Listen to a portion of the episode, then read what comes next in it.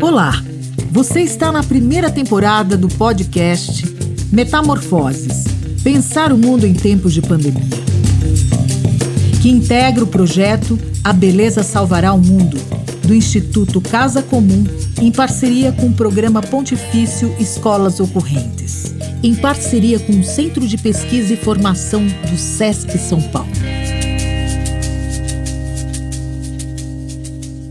O ciclo Metamorfoses aconteceu entre 14 e 17 de outubro de 2020, durante o confinamento em decorrência da pandemia ao enfrentamento da Covid-19.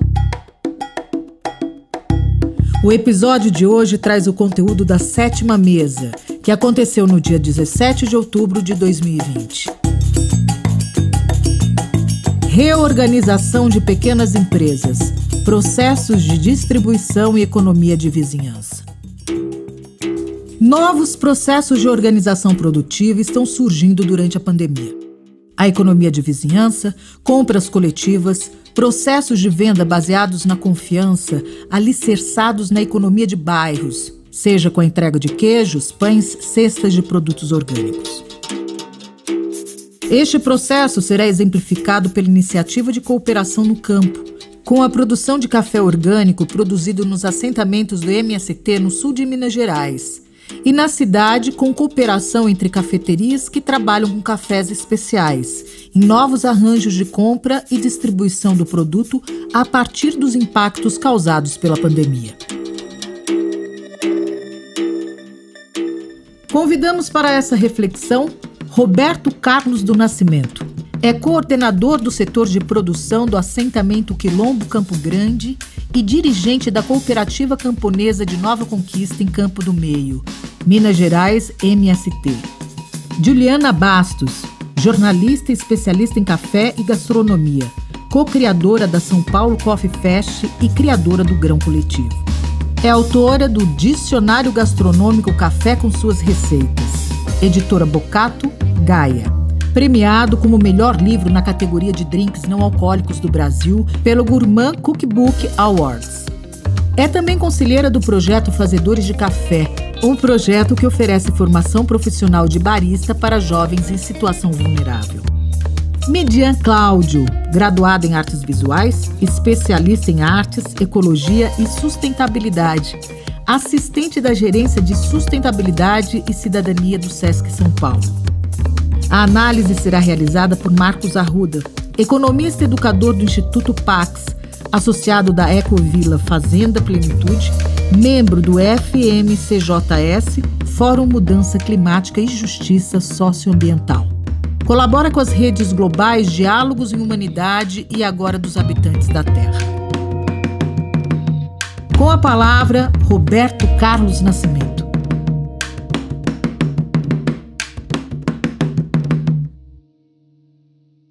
É, eu sou assentado aqui em um dos assentamentos aqui do, do MSC do Sul de Minas, e resido aqui nessa região já há 21 anos. E a história do, do MST aqui no, no sul de Minas, ela iniciou desde 96, é, com a criação do, do Constituição do primeiro assentamento em 97, e em 98 já se iniciou o processo de, do primeiro acampamento aqui na, na grande área da antiga usina Ariadnópolis, na área qual agora nós denominamos Quilombo Campo Grande. E hoje nós temos três assentamentos aqui no, no sul de Minas, é, dois no município de Campo do Meio e um no município de Guapé, a região aqui que está próxima de Campo do Meio, a 100 quilômetros. E nós temos 11 acampamentos aqui no município de Campo do Meio. E desse total, nós temos 120 famílias que residem nesses três assentamentos, onde já é a situação regularizada, e temos aproximadamente 450 famílias que residem nesses 11 acampamentos aqui no Quilombo Campo Grande. E o, o porquê é, denominamos o nome aqui da nossa regional Quilombo Campo Grande? É, Aqui no sul de Minas, é, abrangendo até uma região, uma pequena parte aqui de São Paulo, e outras regiões aqui do estado também, que abrangia até o Triângulo Mineiro, chegando até em Goiás, é, nos, no, no ano de 1700, aqui foi uma grande região a, a qual tinha uma a confederação dos quilombo, que pertencia a toda essa região. Tinha vários quilombos e a qual se incorporava a essa confederação. É, que às vezes as pessoas que não conhecem bem a nossa história até deixa entender que nós somos descendentes de quilombola, mas nós fazemos parte do, do MST e a, a luta pela terra nossa ela tem é, um outro é, um outro foco né diferente da, da do, do, que é definido no, nas áreas quilombola. A base de produção aqui do, da nossas famílias é, nós produzimos é, damos prioridade principalmente os alimentos né alimentação que vai desde o feijão milho e hortaliça trabalhamos com pequenos animais é, frutas e animais é, bovinos também, com o objetivo de produção de carne para consumo e atender também o mercado, e a produção de leite, atendendo a alimentação das famílias e também é, comercializando.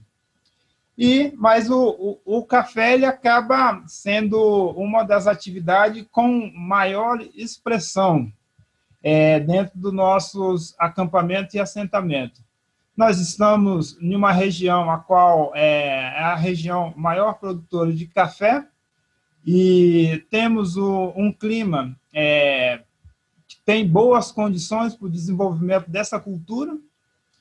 E a região também tem toda uma estrutura já montada do, de, de indústria e transporte para que essa produção é, siga o seu é, o seu procedimento aí de desde beneficiamento, a industrialização e comercialização, então tem toda uma estrutura já montada aqui na região e o grande desafio é buscar produzir o café de uma forma diferenciada, a qual a grande maioria hoje vem desenvolvendo e produzindo, né? que é trabalhar o café de forma orgânica e agroecológica, constituindo constituímos a nossa cooperativa camponesa e logo em seguida, ali 2015, também nós é, criamos, demos, fizemos, é, demos início ao processo de criação da nossa marca Guaí, na qual hoje a, nós temos essa marca registrada.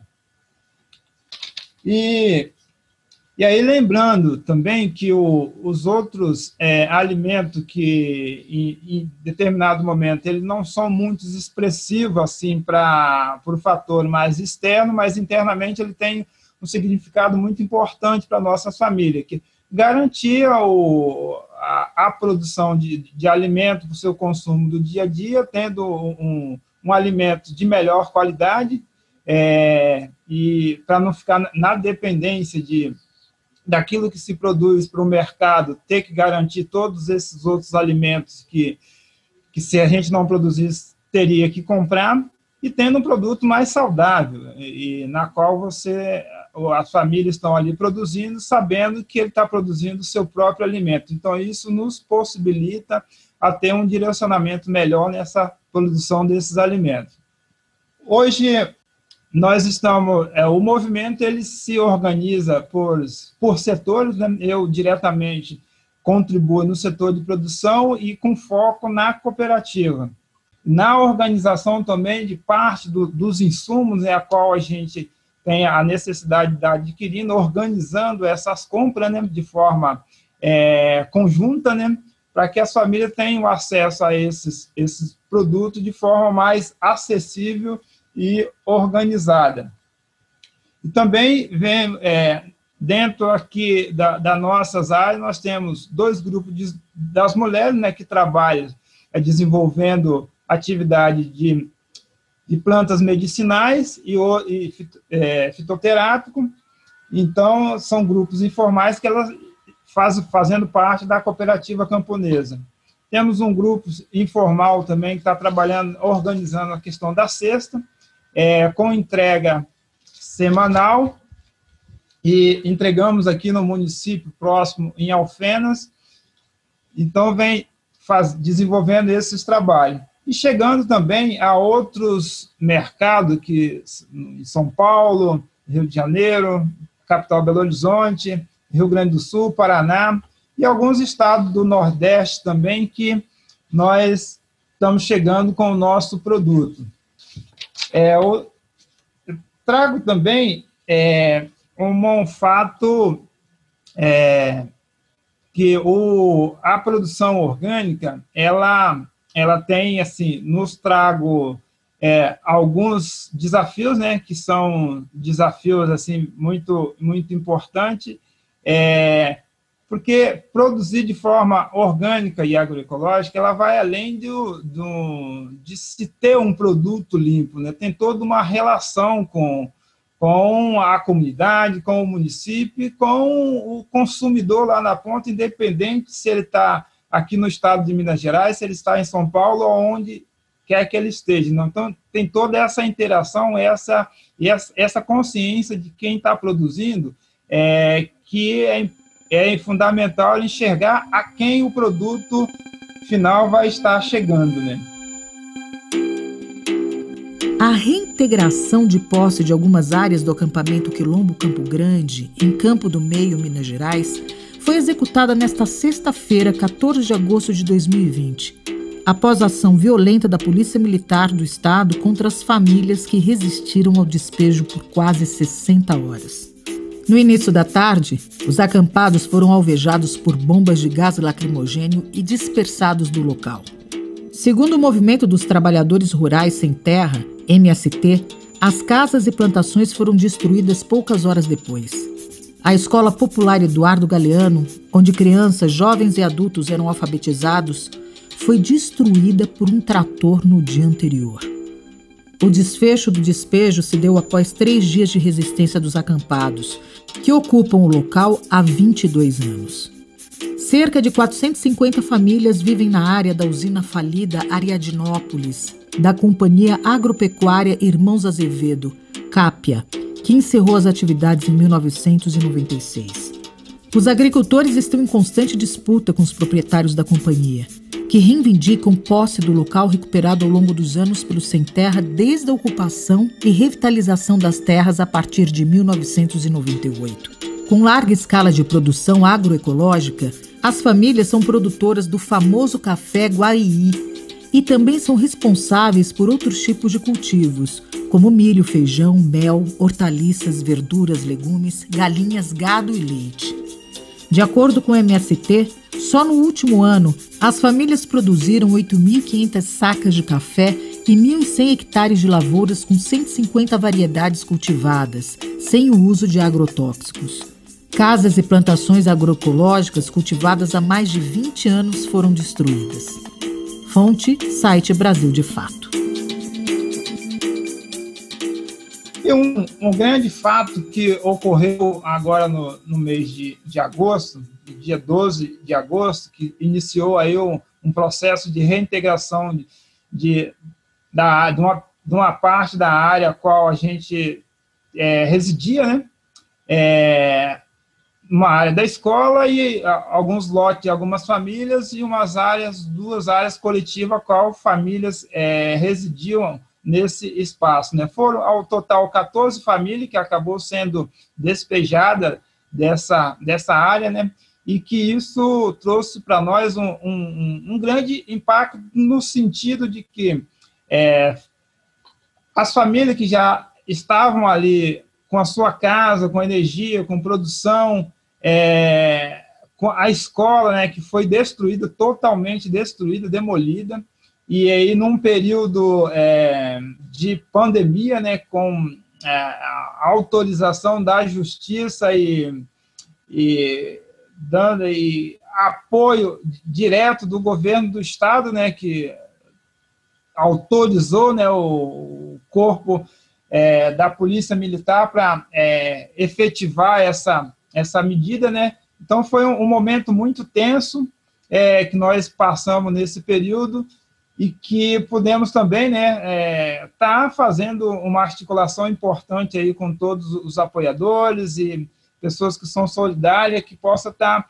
é, compartilhando né esse momento que nós passamos né e entendendo também o que que o que que a, a, a justiça o que que a, a política de Estado quando ela não tem um olhar é, ampliado do que, que é a formação de uma sociedade, o que, que eles são capazes de fazer, né? Num, numa medida muito truculenta, judicialmente truculenta, e num período de, de pandemia, né? colocando em situação de risco toda, toda a comunidade, né? não só a comunidade sem terra, mas a comunidade do município, né? porque chegou né, nesse município né, é, mais de 200 policiais, né, vindo de vários é, municípios aqui da região e também de Belo Horizonte. Né, isso e todo é, é uma estrutura que é apoiada e deliberada pelo, pelo judiciário e pelo governo do estado.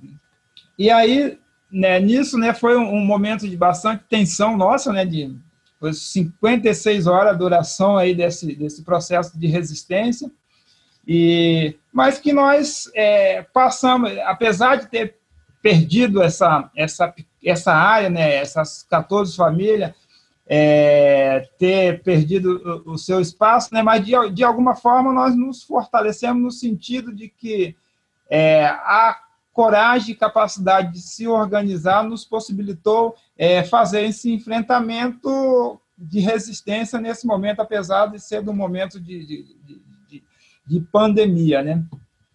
E o que o que mais assim é, causou impacto porque essa principalmente essa escola, né? Porque é onde nós já vinhamos realizando é, cursos formais, né? É, que até 2019 ela funcionava regularmente, né? E 2019 o governo do estado fecha a escola, mas nós sempre continuamos a fazer formação é, com parceria com o Instituto Federal, a Universidade, o Senai, então a gente sempre desenvolveu atividade nessa escola, né?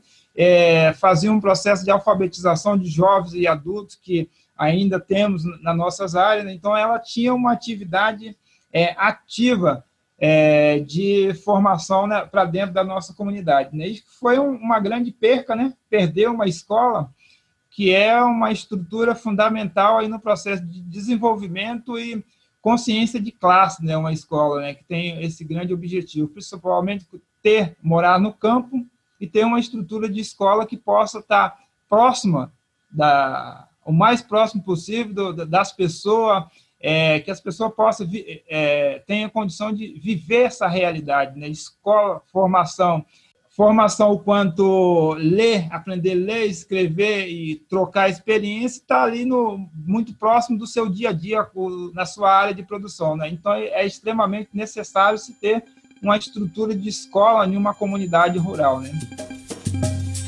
Com a palavra, Juliana Bastos.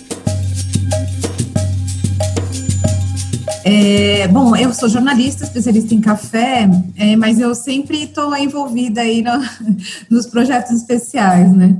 A gente estava tava fazendo um evento, que é um evento para fortalecer as cafeterias e microtorrefações, né? Então, o Roberto estava contando um pouco da realidade dele no campo, e eu acompanho muito esse mercado de café na cidade que é formado principalmente por essas empresas, cafeterias e microtorrefações, né?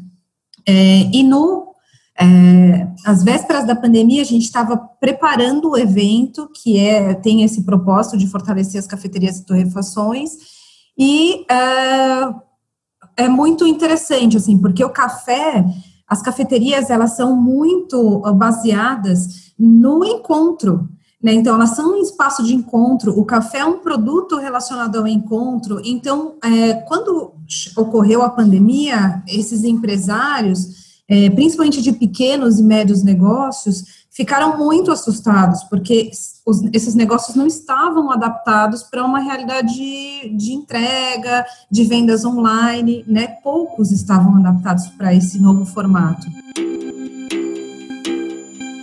cafeterias se articulam para sobreviverem durante a pandemia. Por Edenilson Gavlak, 15 15 de abril de 2020 para o site cafeinação.com.br. Cafeterias de portas fechadas, devido ao decreto que visa combater a disseminação do coronavírus. Muitos empreendedores buscam formas de minimizar o impacto gerado durante a pandemia. A pandemia do Covid-19 está obrigando a população mundial a mudar seus hábitos. O café, que é a segunda bebida mais consumida no mundo depois da água, também sofre o impacto destas mudanças. As cafeterias estão fechadas e funcionando somente com entrega de seus produtos. Este momento especial exige cautela, responsabilidade e união de todos nós. Com a pandemia as cafeterias fechadas, os empreendedores da área estão buscando novas alternativas para manter os negócios vivos e levar café para os consumidores. Então, todos ficaram muito assustados e a gente não tinha ali uma, nenhuma associação, é, cooperativa, é, sindicato que é, agregasse de alguma forma essas empresas. Então, eu criei um grupo no WhatsApp, é, despretensiosamente, na verdade, só pensando num espaço ali de troca de ideias, experiências, para a gente tentar se ajudar. E esse grupo acabou se é, consolidando como um coletivo. A ideia ali era basicamente troca de informações e experiências e a gente foi se estruturando, formando grupos de trabalho para discussões, para aprofundar algumas dúvidas das empresas, dos profissionais também que estavam ali envolvidos. Então foi essa troca foi acontecendo e é muito interessante assim, porque no grupo a maior parte das trocas acontecia no grupo, né? A gente depois preparou webinars é, para orientar sobre determinadas questões desses negócios, é, mas o grupo ali se tornou um espaço de diálogo entre personagens que não se conversavam, né? E diferente um pouco da realidade do Roberto, que a gente tem ali um coletivo, uma comunidade já estruturada, né, com uma cultura de cooperação e que estão ali numa, num contexto é, igual, é, relativamente igual, né, socialmente falando, culturalmente falando e financeiramente falando, quando a gente vem para a cidade, a gente tem desde baristas que ganham o salário mínimo, até microempresários que são donos de cafeteria com um ou dois funcionários, a grandes empresários, que é, médios empresários que têm redes de cafeteria. Né? Então, a gente tem é, realidades muito diferentes, individuais, e, e, e, um coletivo não estabelecido. Né? Então, é, esse foi o grande desafio, fazer a mediação desse diálogo de personagens com visões tão diferentes de mundo e tão diferentes também sobre seus negócios, né? É, mas a gente foi evoluindo e foi construindo um pouco essa percepção do coletivo né, de como a gente, eh, em comunidade, tem mais força. Então, muitas cafeterias começaram a olhar e a se ajudar, eh, então, fazendo vendas eh, de cafés de diferentes torrefações. Então, eles se ajudavam, um fazia entrega de todos os cafés, de três, quatro cafeterias, aí na outra semana o outro fazia entrega. uma outra situação que a gente teve foram as cafeterias olhando para outros pequenos negócios próximos. Né? Então, ah, eu vendo café e eu vou ter que fazer uma entrega. É, então, eu vou juntar o brigadeiro da Dona Maria, que faz brigadeiro aqui na frente, a torta da Joana, que é minha vizinha que faz, e aí eu vou usar a caixa da minha tia, que produz caixas para cesta de café da manhã, enfim. Então, isso também começou a se consolidar, né? Esse olhar para como a gente pode ir juntos e, e formatando nossos negócios, e também em, em, relação aos fornecedores e às marcas, né? Então, é, as, as cafeterias têm, por exemplo, um dos grandes custos fixos, aluguel de máquina de expresso. E aí, essa foi uma negociação difícil individualmente, mas a gente se juntou e aí, coletivamente, a gente conseguiu é, um caminho mais suave ali de negociação, né? Então, de prorrogar esses pagamentos, ou em alguns casos abonaram, né? É, os pagamentos dos aluguéis. Então, assim, a gente teve algumas situações em que essa coletividade se mostrou potente, né? E, e, e, e foi se caminhando. O que acontece é que com o tempo, agora, final de julho, início de agosto, as cafeterias retomaram uh, a, com a abertura dos, das empresas, né? Então, algumas abriram parcialmente, outras abriram é, integralmente já.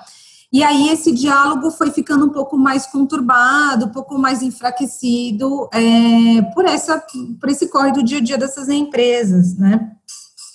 Mas essa cultura está em início, né? Essa construção dessa cultura, a gente vê que está em início, né? Que a gente tem muitos passos aí pela frente, mas já foi é, um insight muito importante em relação à importância, né? De, é, como essa estrutura de comunidade pode ter mais força. Né? A gente, esses pequenos negócios, só para contextualizar para vocês um pouco, né, no mercado de café, é, e aí é, é, muito legal, Roberto, trazer o exemplo do Café Guaí, é, que é um café ali que a gente respeita muito, que está fazendo um trabalho muito importante de mostrar primeiro, a potência que o MST é, né, em termos de produção de alimento, mas de um alimento bom, limpo e justo, né, de, de cultura agroecológica, orgânico e tal. É, a gente tem no mercado de café players muito grandes, né? Então, o, as cafeterias, os pequenos empórios, as torrefações estão concorrendo com gigantes, né? Estão concorrendo com Nestlé, com Melita, com Três Corações. É, a gente disputa o mesmo consumidor. Né, ele vai, ou ele, ou ele vai comprar no supermercado, ou ele vai é, comprar na cafeteria ou na microtorrefação.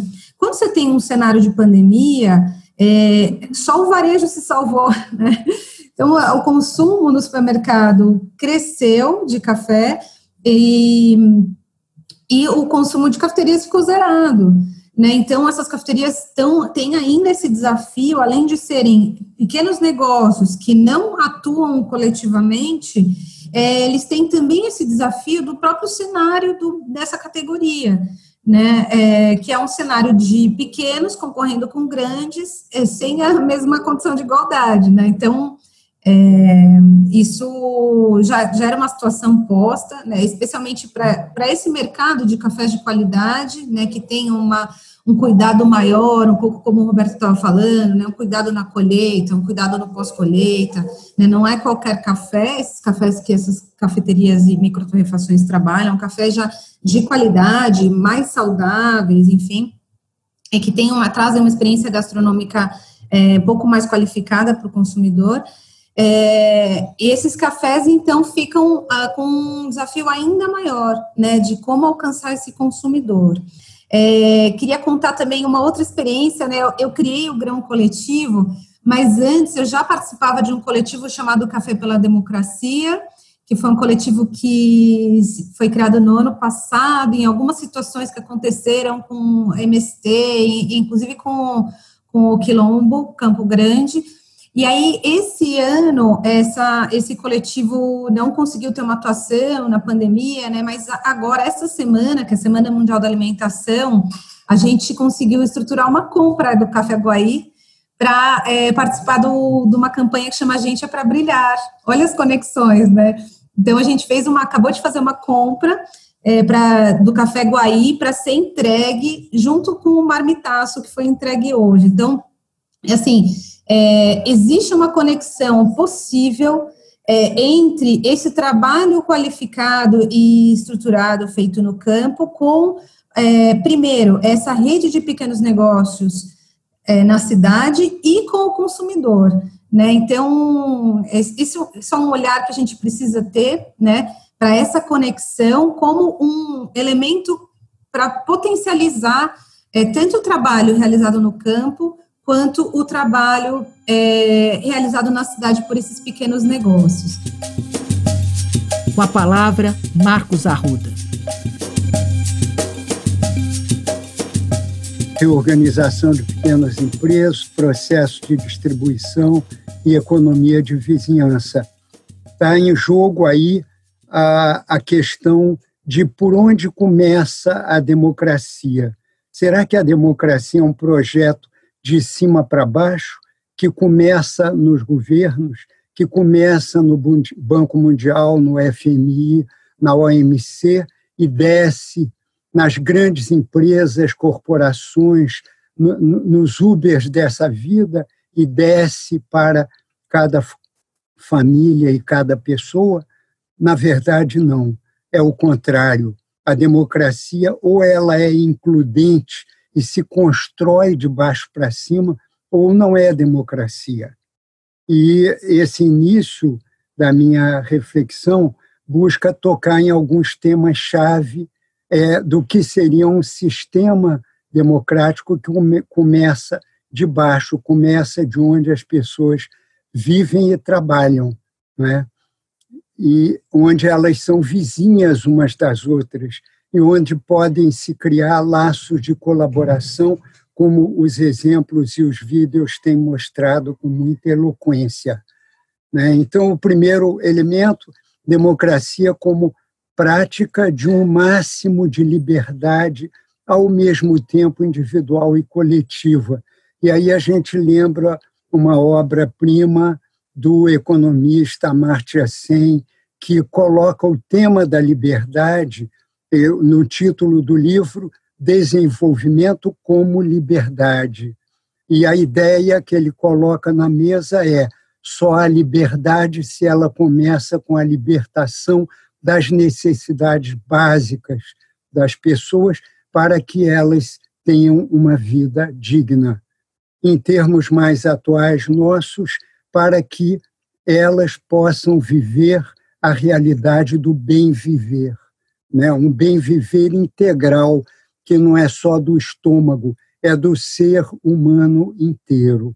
Segundo elemento, a autogestão como um, um caminho de construção libertária, libertadora dos sujeitos, não é? Sujeitos que têm que se tornar controladores do seu próprio desenvolvimento enquanto pessoas e coletividade. Para isso, a autogestão precisa que haja posse compartilhada dos bens produtivos. Né? O Roberto falava há pouco sobre o tema da posse, da posse do, da terra para o MST. E o primeiro exemplo que eu estou dando aqui, na minha pequena sinopse do que eu ia dizer, é justamente o MST, com os seus 100, as suas 100 cooperativas, ou mais de 100 96 agroindústrias, 1.900 associações dentro do movimento MST, seguindo dois princípios fundamentais: reforma agrária é igual a terra para quem nela trabalha. Portanto, aqui uma proposta revolucionária que é conectar o direito à posse ou à propriedade da terra ao trabalho e não ao capital. Né? E é o outro princípio, posse da terra tem função social e econômica. Se não tem, tem que ter.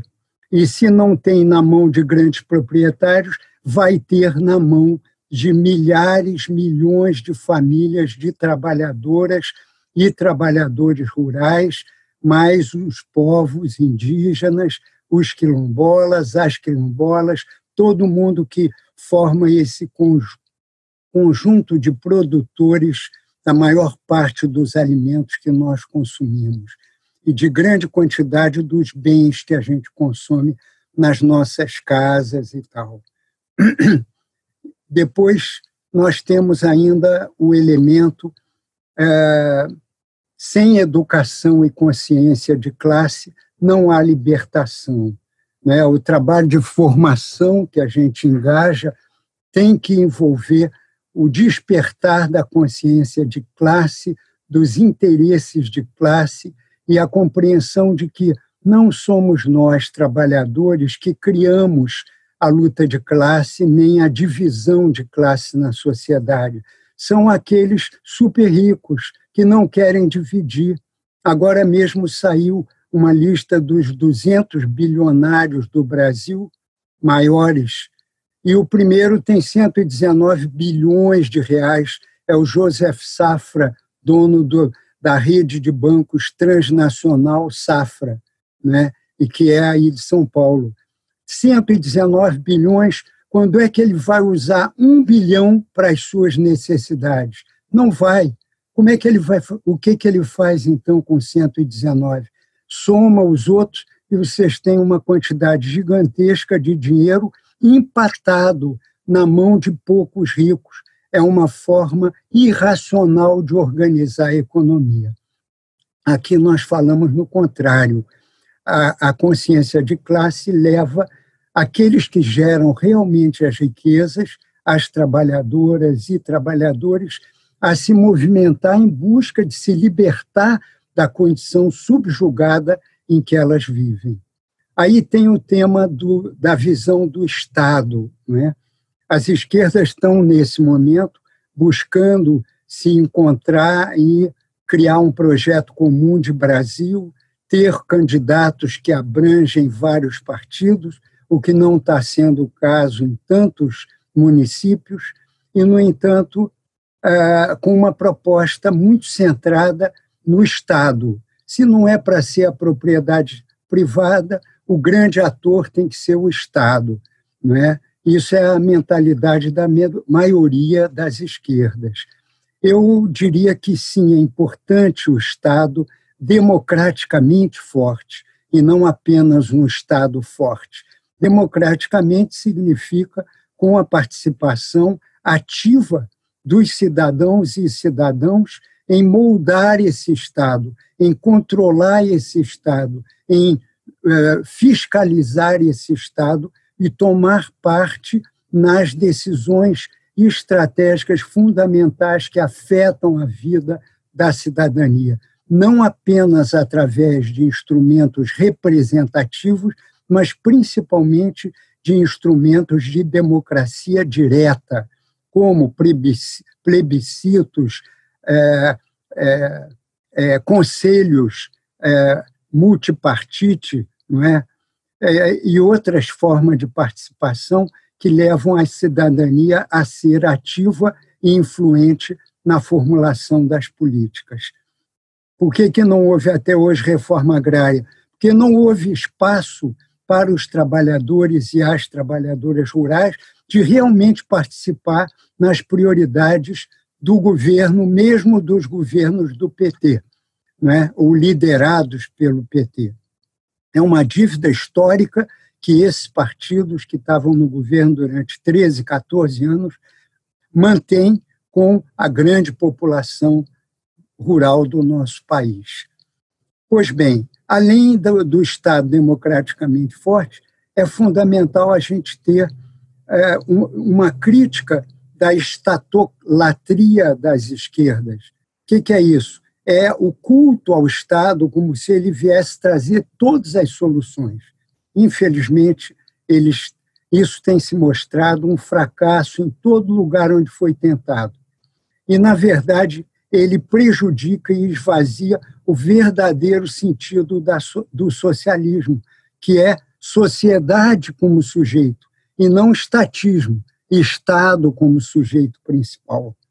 Então, sociedade como projeto de democracia participativa na economia é, é, é o socialismo real, o, o verdadeiro socialismo, não o real que houve e que foi também desastroso porque se concentrou no Estado e no partido. E eu é, afirmo, então, essa noção: democracia como aprender a nadar, ou a gente pratica ou ela não acontece. E, finalmente, o desafio da hegemonia popular. É preciso que, para que o Estado esteja a serviço da população, é preciso que a população se organize, organize que tenha uma agenda própria da sociedade civil, agenda própria da cidadania ativa.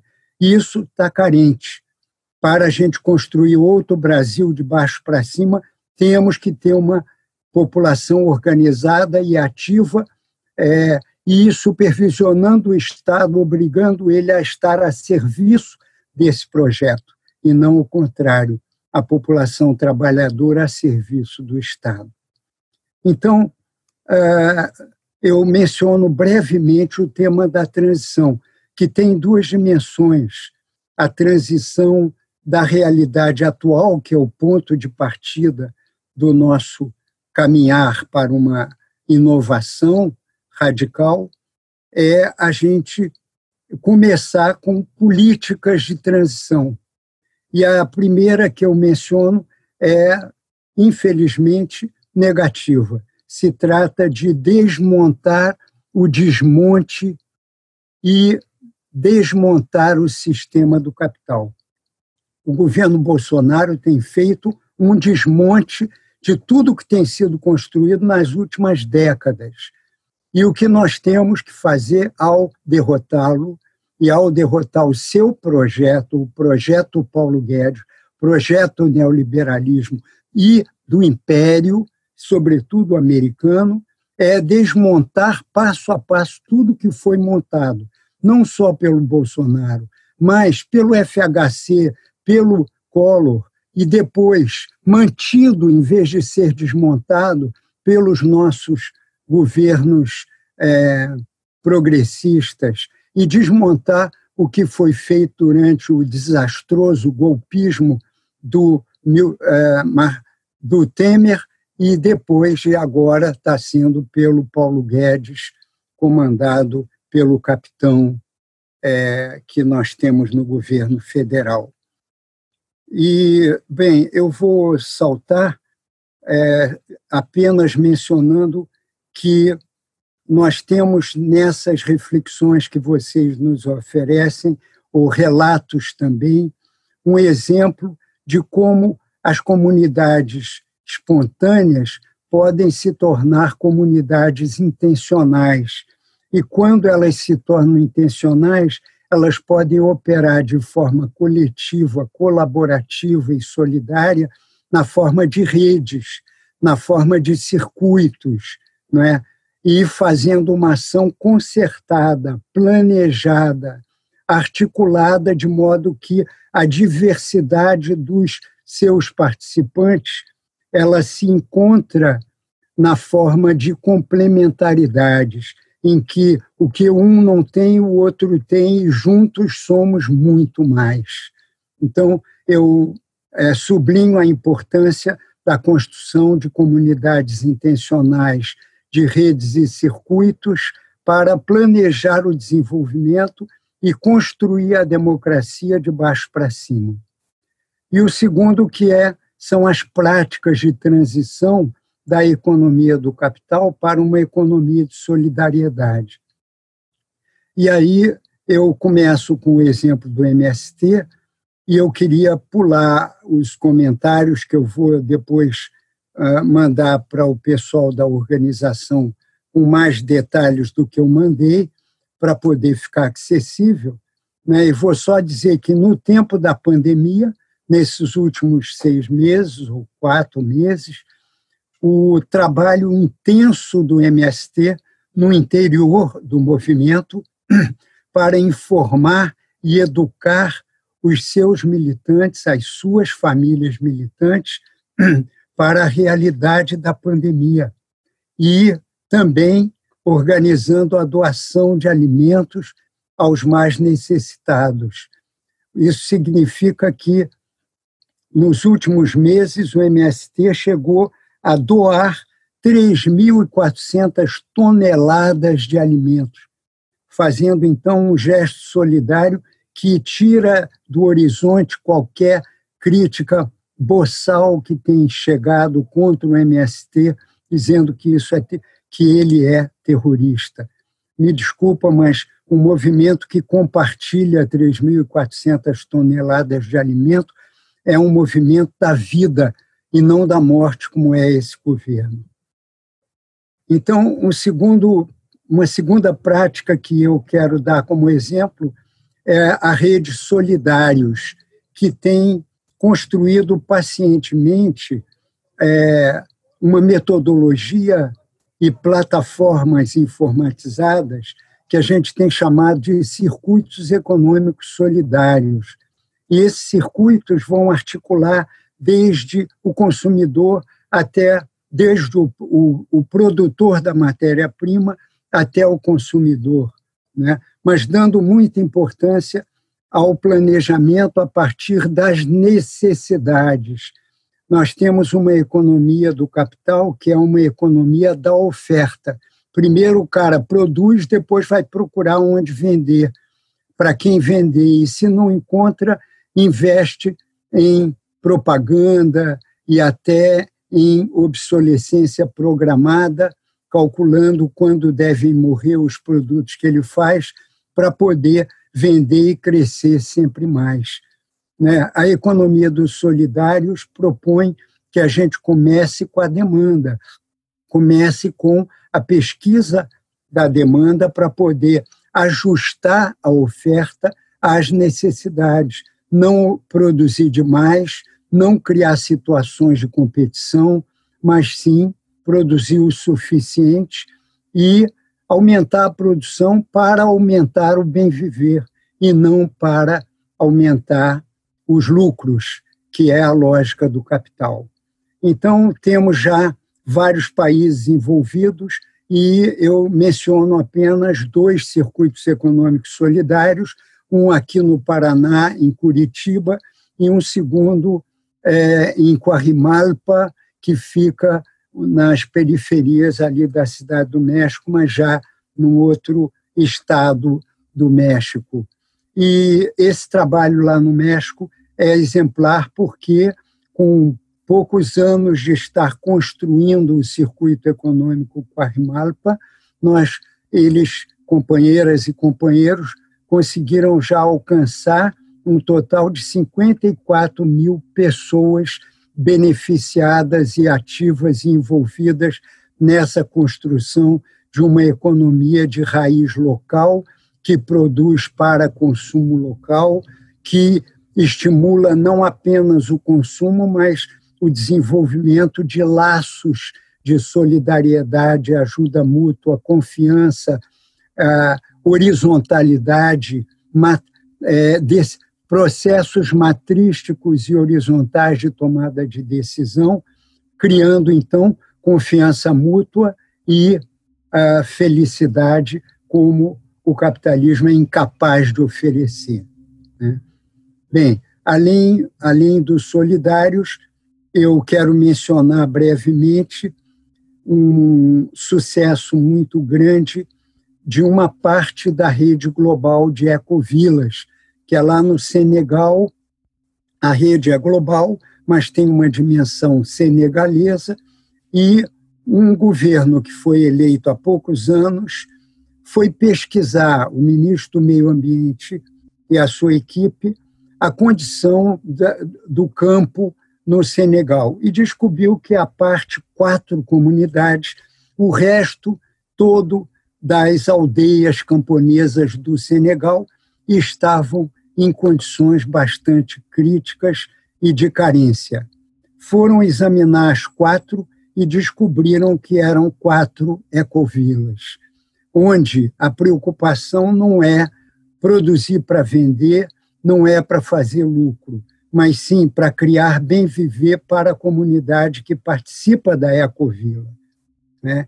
E com essa percepção do bem viver no campo social, econômico, cultural e ambiental, o Ministério, então, propôs ao movimento de ecovilas no Senegal de gradualmente planejar uma conversão das, da, das aldeias do interior em ecovilas. É, e até 2018 já tinham sido convertidas em torno de 500 aldeias, e o objetivo total são 14 mil aldeias rurais que serão convertidas em ecovilas é, por com a participação intensa da população local. É, durante a pandemia, essas ecovilas têm sido centros de irradiação de vida e de saúde. Então, eu menciono brevemente uma experiência do meu passado, mas que tem toda a atualidade, que é a Nicarágua Sandinista, onde eu colaborei com o governo, em particular com o Ministério da Educação, de 1979, quando houve a vitória da insurreição popular contra a ditadura, até 1988, um ano e meio antes da derrota eleitoral dos sandinistas. A minha experiência me ensinou enormemente, porque eu estava incumbido de ajudar a construir um processo de educação de jovens e adultos voltado para um projeto de democracia do próprio desenvolvimento da Nicarágua, que se fosse um desenvolvimento democrático participativo de construção em que a, a educação teria um papel de ajudar a construir os sujeitos do poder popular. E para isso foram criados então os CEPs, os Centros de Educação Popular, coletivos de educação popular, que passaram a divulgar uma metodologia de desenvolvimento local integral e não apenas econômico, tomando como realidade as comunidades do campo e da cidade e fazendo pouco a pouco um processo de formação para que os, as pessoas mais envolvidas de cada comunidade fossem treinadas para se tornar educadoras das suas comunidades e, em seguida, construir um processo de planejamento do desenvolvimento local. É, então, imaginem vocês o, cada uma das aldeias e fábricas das cidades é, se organizar na forma de assembleias e começar a levantar as suas necessidades, as suas demandas e, por outro lado, os seus recursos tanto pessoais como familiares, comunitários e coletivos.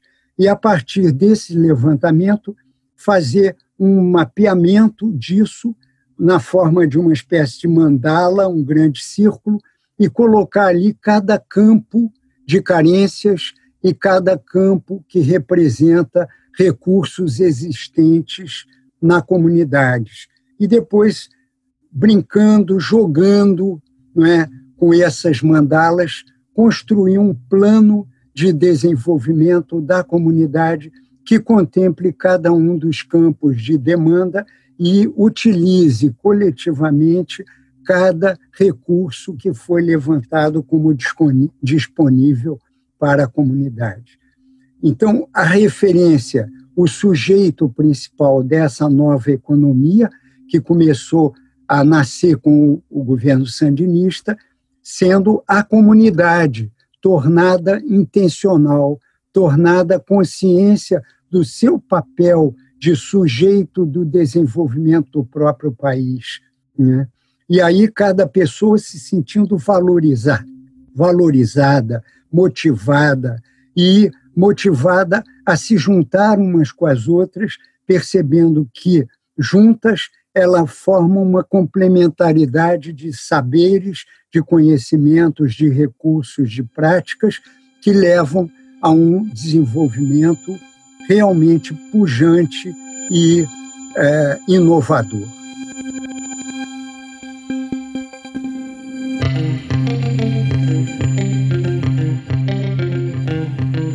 Você acaba de ouvir o oitavo episódio da série de podcast Metamorfoses Pensar o Mundo em Tempos de Pandemia, que integra o projeto A Beleza Salvará o Mundo, do Instituto Casa Comum, em parceria com o programa Pontifício Escolas Ocorridas. Uma realização da multitude de projetos sociais e culturais. Curadoria: Américo Córdula, Antônio Martins, Célio Turino, Hamilton Faria e Silvana Bragato. Convidados e convidadas de hoje: Roberto Carlos Nascimento, Juliana Bastos, Midian Cláudio e Marcos Arruda. Roteiro e produção: Américo Córdoba. Trilha sonora, edição e desenho de som: Edésio Aragão. Locução: Lara Córdula. Agradecimentos: Neca Setúbal, Raul Teixeira, Sesc CPF, Córdula Responsabilidade Cultural. Visite nosso site www.institutocasacomum.org.